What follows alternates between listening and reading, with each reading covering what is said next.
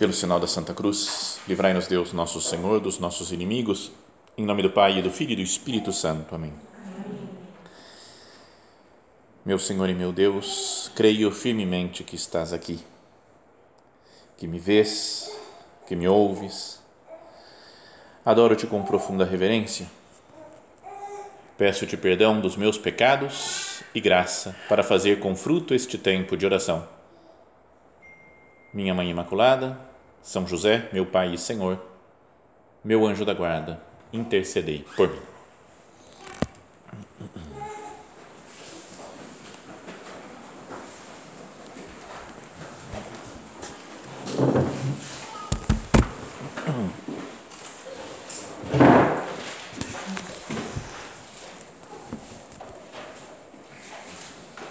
Ao anjo da igreja que está em Pérgamo, escreve e aí vai falar Jesus o que tem que falar para essas pessoas que moram na cidade de Pérgamo, que é atualmente, né, talvez das uma das dessas sete cidades, talvez seja mais bem uh, escavada arqueologicamente, né, que trabalharam mais, tem muitos monumentos, muitas coisas lá para para se ver também. Né.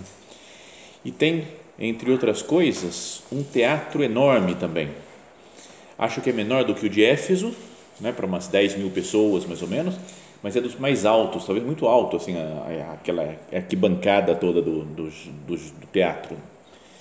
E depois tem uma biblioteca, que isso é o mais famoso, até tem no Wikipedia, se vocês colocam lá assim, Biblioteca de Pérgamo. E fala que era talvez a maior biblioteca da, da época, lá de, do, de dois mil anos atrás, que tinha perto de 200 mil livros diferentes. Né? Então, para aquela época, 200 mil livros, né? não é tanta gente, acho que era alfabetizada até, né? que subia, soubesse ler, mas era uma, uma cidade muito imponente, né? Pérgamo. Uns 200 anos antes, né? falam os historiadores que ela, era, ela não pertencia ao Império Romano, mas era de um cara que era o rei lá, chamava é, Átalus, Átalo I. E então ele governava tudo, mas depois o neto dele, uns anos depois, Átalo III, ele devolveu tudo, quis fazer, acho que é uma amizade com o imperador romano, e deu, falou, Tó, tudo para vocês, volta tudo, fica tudo sendo Império Romano. Então, com isso, o Império Romano ficou desde a Espanha, lá da Península Ibérica, passando por tudo, né, pela Itália, França, um pedaço da França, Itália, Grécia, né, Ásia Menor, aí, até a Terra Santa, mais ou menos, e ainda o norte da África, então expandiu muito, fez uma ligação de todo o Império Romano essa doação desse átalo. Acho importante isso daí só como uma uma mostra de que que Deus vai atuando até através das coisas políticas, né, das relações sociais, para divulgar o evangelho é mais fácil, né, que seja um império só, né? porque a gente sai aqui pregando o evangelho e você vai estar dentro do império romano e vai pregando, vai pregando, não teria que invadir né, um outro um estado que fosse inimigo talvez do Império Romano. Então é como se Deus, através das coisas políticas, fosse abrindo, preparando o caminho para o Evangelho, que ia ser uns anos depois é que vinha viria Jesus e ia pregar o, Evangelho. Bom, mas acho que o que mais interessante para a gente pensar nessa sobre a cidade de Pérgamo é que ela era o centro de todas as divindades. Né? Tinha templo de Deus para todos os gostos. Você podia pedir o que você quisesse para o Deus que você quisesse. Então era uma espécie de, sei lá, um centro de peregrinação. Imagina, né? Uma cidade de, de, de peregrinos do mundo todo passavam por lá, porque tinham, por exemplo, tinha um templo para Zeus, né? o deus mais importante lá do, do, do, do panteão romano, é, grego. Né? Então, Zeus estava lá, tem, tinha até um altar de Pérgamo. Agora está tudo destruído, mas num museu, que acho que é em Berlim o museu, foi reconstruído do tamanho original. Então, é um negócio enorme, com umas escadarias, umas coisas super bonito lá, de tudo em honra a Zeus. Depois, se alguém queria prazer, vida boa, comida, bebida, prazeres de sexo, sexualidade, tinha o deus Dionísio, lá. Então também podia ir lá cultuar o Dionísio para procurar prazer e devia ter todo tipo de festas de mais baixo nível dentro do templo de, do Dionísio. Para quem quisesse, tivesse preocupado com as suas colheitas, né, com a sua plantação e tinha que fazer uma colheita boa naquele ano, ia pedir para a deusa Deméter, que é também a deusa Ceres, né, o nome romano dela é Ceres, e daí por sinal vem a palavra cereal, né, da deusa Ceres. Então também estava lá e falou: quer boas colheitas? Vem aqui e, e reza e pede ajuda para essa deusa Deméter. Se alguém quisesse sabedoria, né, ia e lá tinha o templo de Atena, a filha preferida de Zeus, que é a deusa da sabedoria.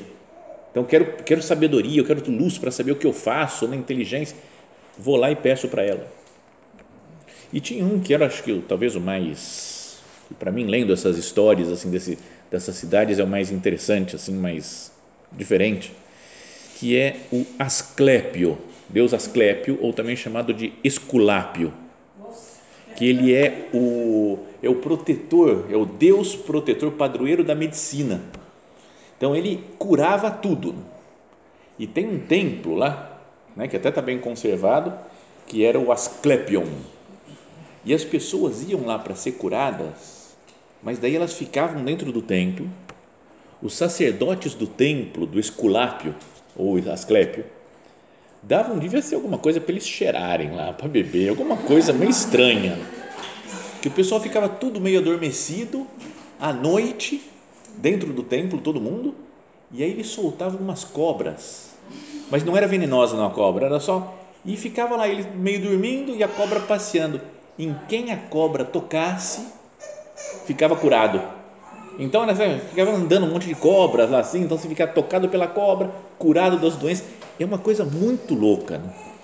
Mas por causa desse Deus que tinha, que contavam que ele fez muitas curas, e até uma vez com o bastão dele veio uma cobra e se enrolou no bastão dele, do Asclépio ou Esculápio, é que ficou sendo o símbolo da medicina. Né? Não é, sabe aquele símbolozinho lá que tem mais uma cobrinha assim, um, bastão, enrolada num bastão? É desse Deus aqui, não é o Deus Esculápio ou Asclépio, que fazia essas coisas, né? O símbolo até da OMS, né? da Organização Mundial da Saúde, também é o mundo e a, aquela a cobra lá envolvendo a coisa. Bom, cada um pense e tire as suas conclusões aí do que Além disso, tinha o templo a César, né? óbvio, o rei, o imperador romano, né? que eles prestavam culto, né? que nessa época era o Diocleciano. Então vem Jesus na sua carta a, a Pérgamo e diz: Ao anjo da igreja que está em Pérgamo, escreve: Assim fala o que tem a espada afiada de dois gumes. Lembra que saía da sua boca uma espada afiada né, de dois gumes. Conheço o lugar onde moras, é onde está o trono de Satanás. Começa batendo já. Né? Primeira coisa né, que Deus fala: olha só o ambiente em que você vive. Né? desses deuses, desse paganismo todo, e todo mundo, né, uma, uma fluência enorme de pessoas, cada um rezando, pedindo coisas para o seu Deus. Conheço o lugar onde moras, é onde está o trono de Satanás. Então o lugar era muito, ambiente péssimo para os cristãos, né? mas tinha uns que moravam lá, que estavam nessa cidade e tinham que pregar a fé, né? pregar o evangelho no meio dessa cidade pagã. E aí Jesus fala: Mas tu conservas o meu nome e não renegaste a fidelidade para comigo, nem nos dias em que Antipas, minha testemunha fiel, foi morto entre vós, aí onde mora Satanás. Então, um dos cristãos, devia ser esse Antipas, foi perseguido, foi morto, não é? por, por, estar, por não querer prestar culto aos outros deuses. Né? Não se sabe muito bem a história dele, né? o que, que aconteceu mas foi morto lá na cidade. Né? Minha testemunha foi morto aí entre vós, onde mora Satanás. Jesus volta a falar de novo, é o trono do Satanás, e aí onde mora Satanás é que foi morto. Essa minha testemunha fiel, o Antipas. Mas fala assim: vocês não renegaram a fidelidade, mesmo vendo que outro cristão foi morto. Vocês não me abandonaram.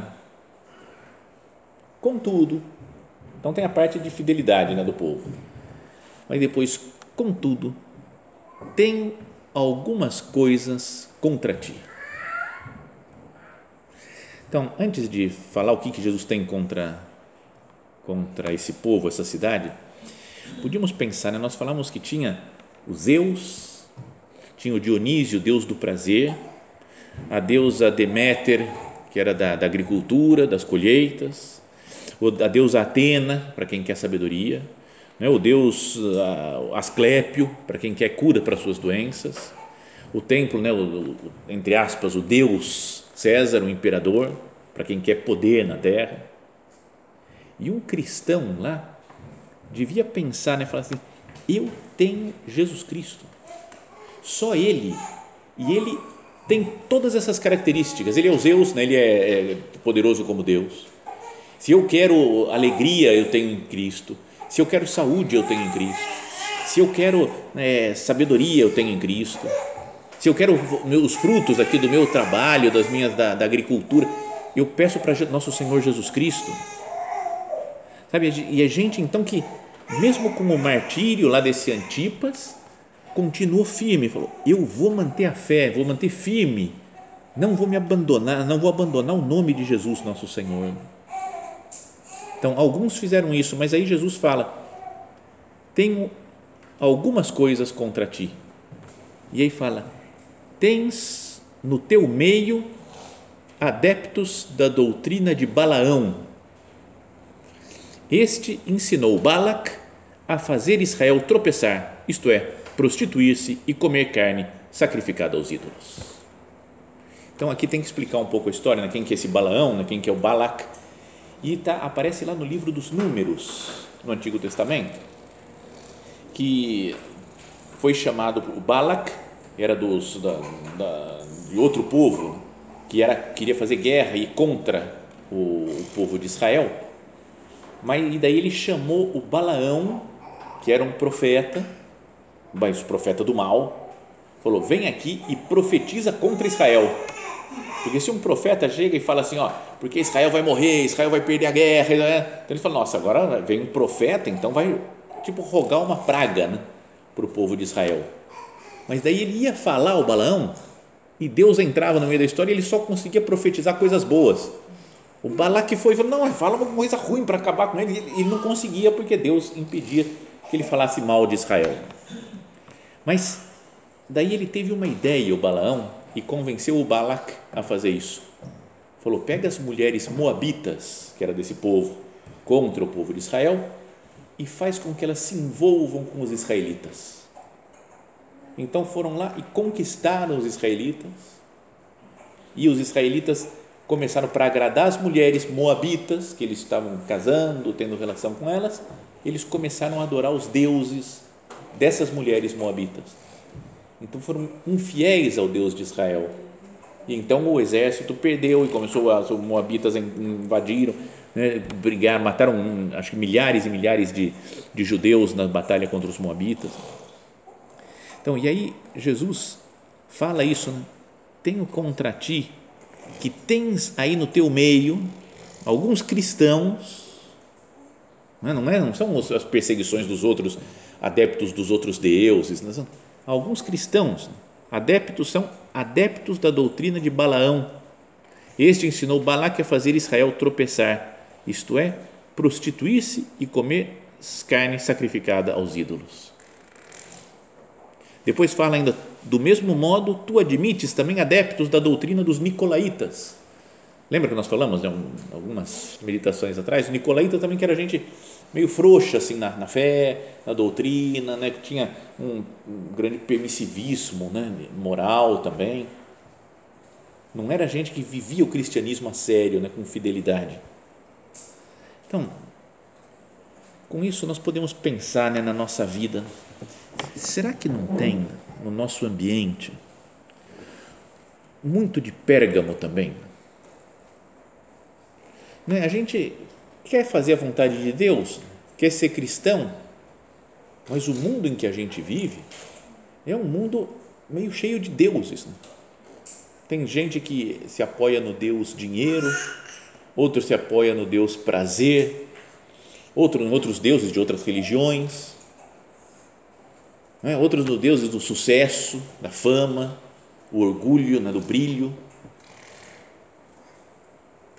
E a gente vai para assim como esses esses cristãos que tinham uma vida dupla.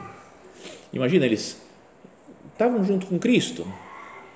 Mas se fala para sei lá, para talvez oferecer incenso para um outro Deus, ele fala, ah, vai pegar mal se eu, se eu enfrento e falo que não vou fazer, né? se eu vou, sou muito radical no meu cristianismo, vamos, vamos abrir um pouco, né? Achar que tudo bem, o asclépio, as cobras passando, até que tudo bem, vai, não, tem, não tem tanto problema assim, né? É, quer pedir para Deus, Atena, um pouco de sabedoria, vai que Atena ajuda, né? Vai, vai pedir, não tem problema. Sabe, foram ficando numa certa, uma certa laxidão moral assim, né? ficaram laxos moralmente. Então, e pensando hoje na igreja, infelizmente até nos ensinamentos de alguns padres, bispos, não é que tem algumas coisas que estão ficando meio, não sei, meio diluídas. O conceito de pecado, por exemplo. Fala pecado, não, peraí, peraí, não é pecado, pecado. Não pode falar muito de pecado, parece, né? Para, Jesus nos ama, não tem essa de pecado. Já havia uma pena, muitos padres, às vezes, quando alguém vai se confessar e o padre não, isso não é pecado, você está não, tudo bem, fica tranquilo. Que você nem sabe exatamente o que, pode ser pecado, né? Se fala isso daqui, fala, não, isso aqui não é pecado. Aí com os outros, não, isso aqui não é pecado também, não, isso aqui não... Parece que não tem mais né? o conceito de inferno. Falar que alguém vai para o inferno, fala, não, como que pode Deus? Deus não vai deixar, nunca ninguém vai para o inferno. No Evangelho, na Bíblia, Antigo Testamento, Novo Testamento, o tempo inteiro fala de que existe o inferno, né? ranger de dentes, não sei o que, tá? mas atualmente muita gente da igreja está querendo podar né, o, o inferno.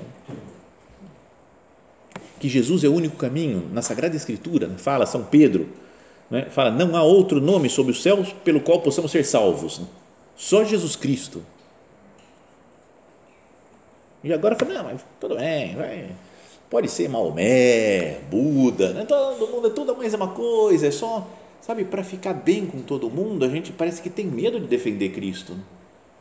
Não é como se um cristão lá de Pérgamo, esses daqui falam, não, o Asclépio também salva, não, Zeus também, Jesus, é tudo, cada um com o seu, né? eu com Jesus, você com Asclépio, você com Zeus, você com Atena, você Deméter, como se Jesus fosse a mesma coisa que esses outros deuses falsos. Não é para ao pensar no sentido do sofrimento que nós meditávamos antes. Né? Muita gente com a ideia, não, Jesus não vai querer o sofrimento de ninguém, ele é contra o sofrimento, então reza porque vai passar daí todo o sofrimento se você rezar. Será que as tentações de hoje, de nós sermos coniventes com os pensamentos mundanos, sem olhar sobrenatural, não tem muito a ver, não tem muita semelhança com esse pessoal de Pérgamo, né? Jesus falou a vocês, eu gosto de vocês porque vocês mantiveram a fé no meu nome, mesmo quando foi morto aquele cristão lá, o, o Antipas. Gostei, mas aí no meio de vocês tem um outro que é doutrina do Balaão, Balaque lá, que Vamos misturar, vamos fazer tudo a mesma coisa, tirar a radicalidade do evangelho, né? do cristianismo.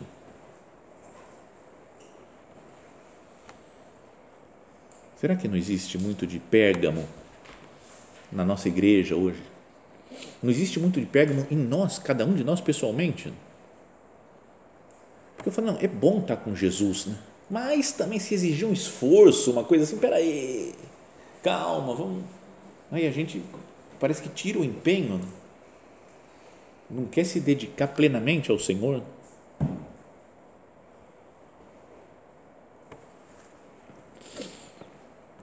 Converte-te, portanto, fala Jesus, falando para aquela cidade e falando para nós, né, para a igreja atualmente, falando para cada um de nós, para cada pessoa que está aqui nesse retiro. Converte-te, sai, tira essas coisas que são Balaão, Balac, mistura com os nicolaítas, né? essas coisas de, de, de, de conivência com o erro, com o pecado, com outros deuses. Converte-te, portanto. Senão, virei a ti depressa e lhes farei guerra com a espada que sai da minha boca. Para mim, é das coisas mais estranhas dessa imagem de Jesus, né? no primeiro capítulo do Apocalipse, é uma espada saindo da boca com dois, dois gumes. Né? Então, a espada é para dividir. Né? É quase como se Jesus viesse para falar: vou fazer guerra com você. Se você não se converter, eu vou fazer uma guerra e vou falar: ó, esses daqui são de Cristo, esses não são. Quem fica misturando né, o cristianismo com outras coisas, né, não são de Cristo. Me lembro agora de um padre, já faleceu faz muitos anos, mas é o padre da igreja quando eu conhecia, quando eu fui batizado, fiz primeira comunhão, né, crisma, era tudo, né, a vida inteira, minha infância e juventude foi sempre missa com ele. E ele era um padre muito, muito bom, muito firme nas coisas, mas de vez em quando ele se empolgava com os negócios. Né? E me lembro que ele se empolgava, ele ficava muito bravo com gente que era católico, mas ia frequentar, ia num centro espírita de vez em quando, ia num outro negócio, né, protestante. Então ele, então ele ficava bravo com esse negócio. Então, por exemplo, uma vez ele teve uma procissão de Sexta-feira Santa do Nosso Senhor morto, né? sabe, levando Jesus pelas ruas da cidade, não sei o quê, e ele tinha tido uma doença, uma paralisia, ele não podia mais caminhar com o povo. Ele ficou na praça central na cidade esperando chegar todo mundo. Aí foi chegando a noite, todo mundo com velhinha acesa, ele pegou o microfone e falou: "Eu quero que todos repitam comigo. Eu juro." Aí toda uma multidão inteira, "Eu juro." Sem saber o que ia jurar, mas estava jurando.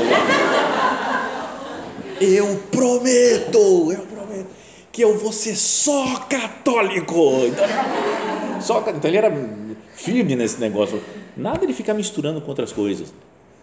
Em algumas cerimônias tem a renovação das promessas do batismo, né? sabe? Renunciais a Satanás e as suas obras, renunciais ao pecado. Né?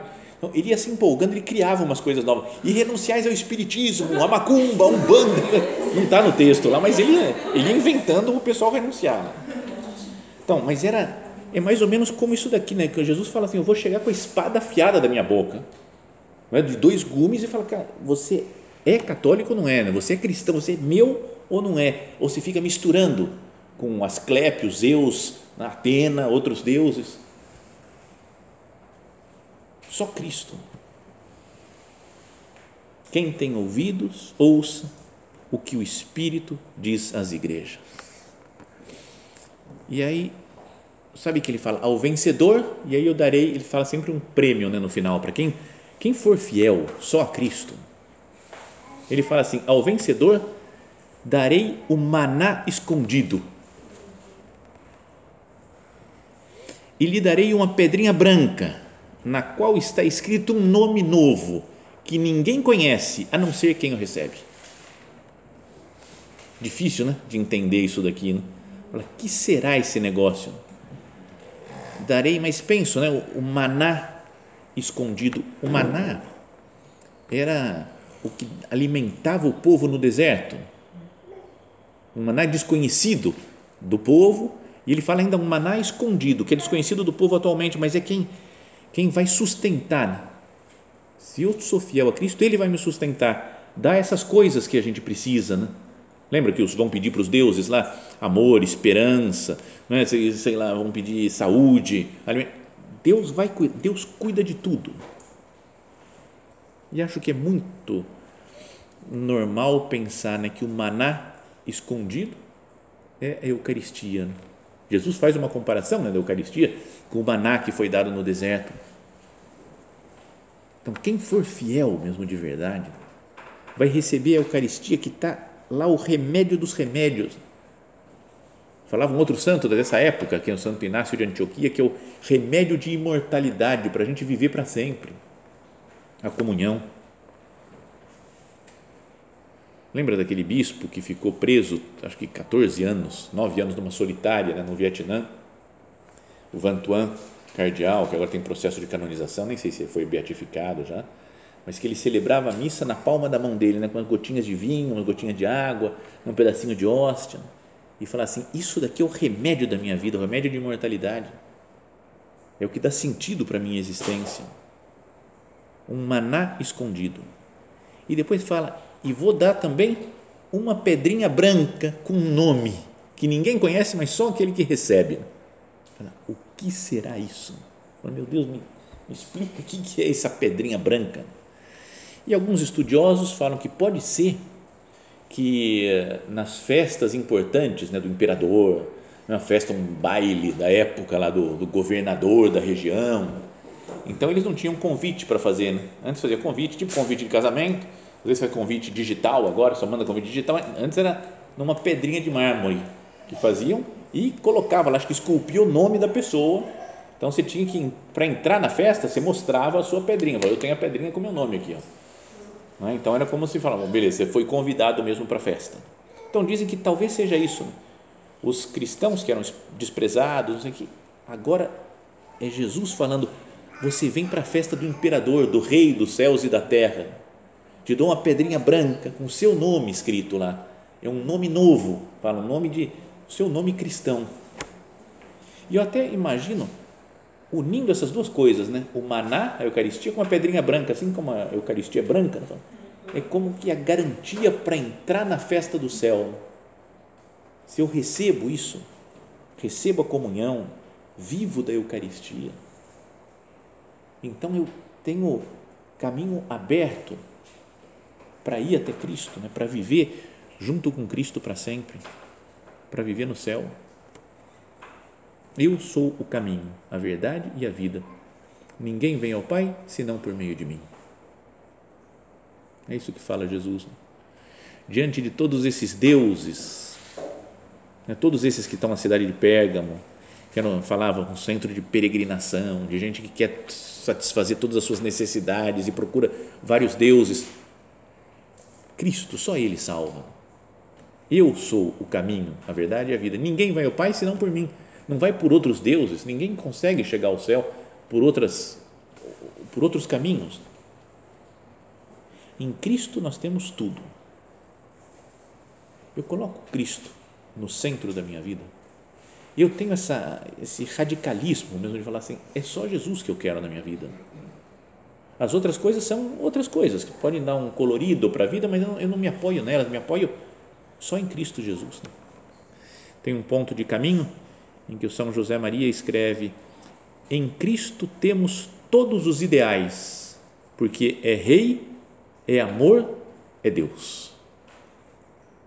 É Rei, né? o ideal de de domínio que a gente tem, de governar, de cuidar das coisas. Cristo, Ele é o Rei, então se eu estou com Ele, eu vou governar junto o mundo. Amor, a gente tem uma sede de amor, né? de amar e ser amado. Cristo é amor. E temos um sonho, um desejo de vida espiritual, de viver com Deus para sempre no céu. Cristo é Deus. Né? Em Cristo temos todos os ideais, porque é Rei, é amor, é Deus que cada um de nós procure pensar né, na sua vida. Falei, o que, que eu procuro, Jesus? Eu procuro você só, Senhor? Ou procuro outros deuses que me dão alegrias e me satisfazem? Que pode ser o Deus do dinheiro, as, as posses, o bem-estar, a saúde. Né? ter moral com as pessoas, ter, ser muito, ter honra o que, que eu procuro? Algum desses outros deuses? Zeus, Dionísio, Deméter, Asclépio, Atena? Ou é só Cristo? Peçamos à Virgem Maria, nossa mãe, que nós estejamos centrados em Cristo, como ela estava centrada em Cristo. Imagina a santidade de Maria olhando para o seu filho Jesus. Tudo da sua vida é Ele. E também, com a ajuda de Nossa Senhora, tudo da nossa vida seja Jesus Cristo, nosso Senhor.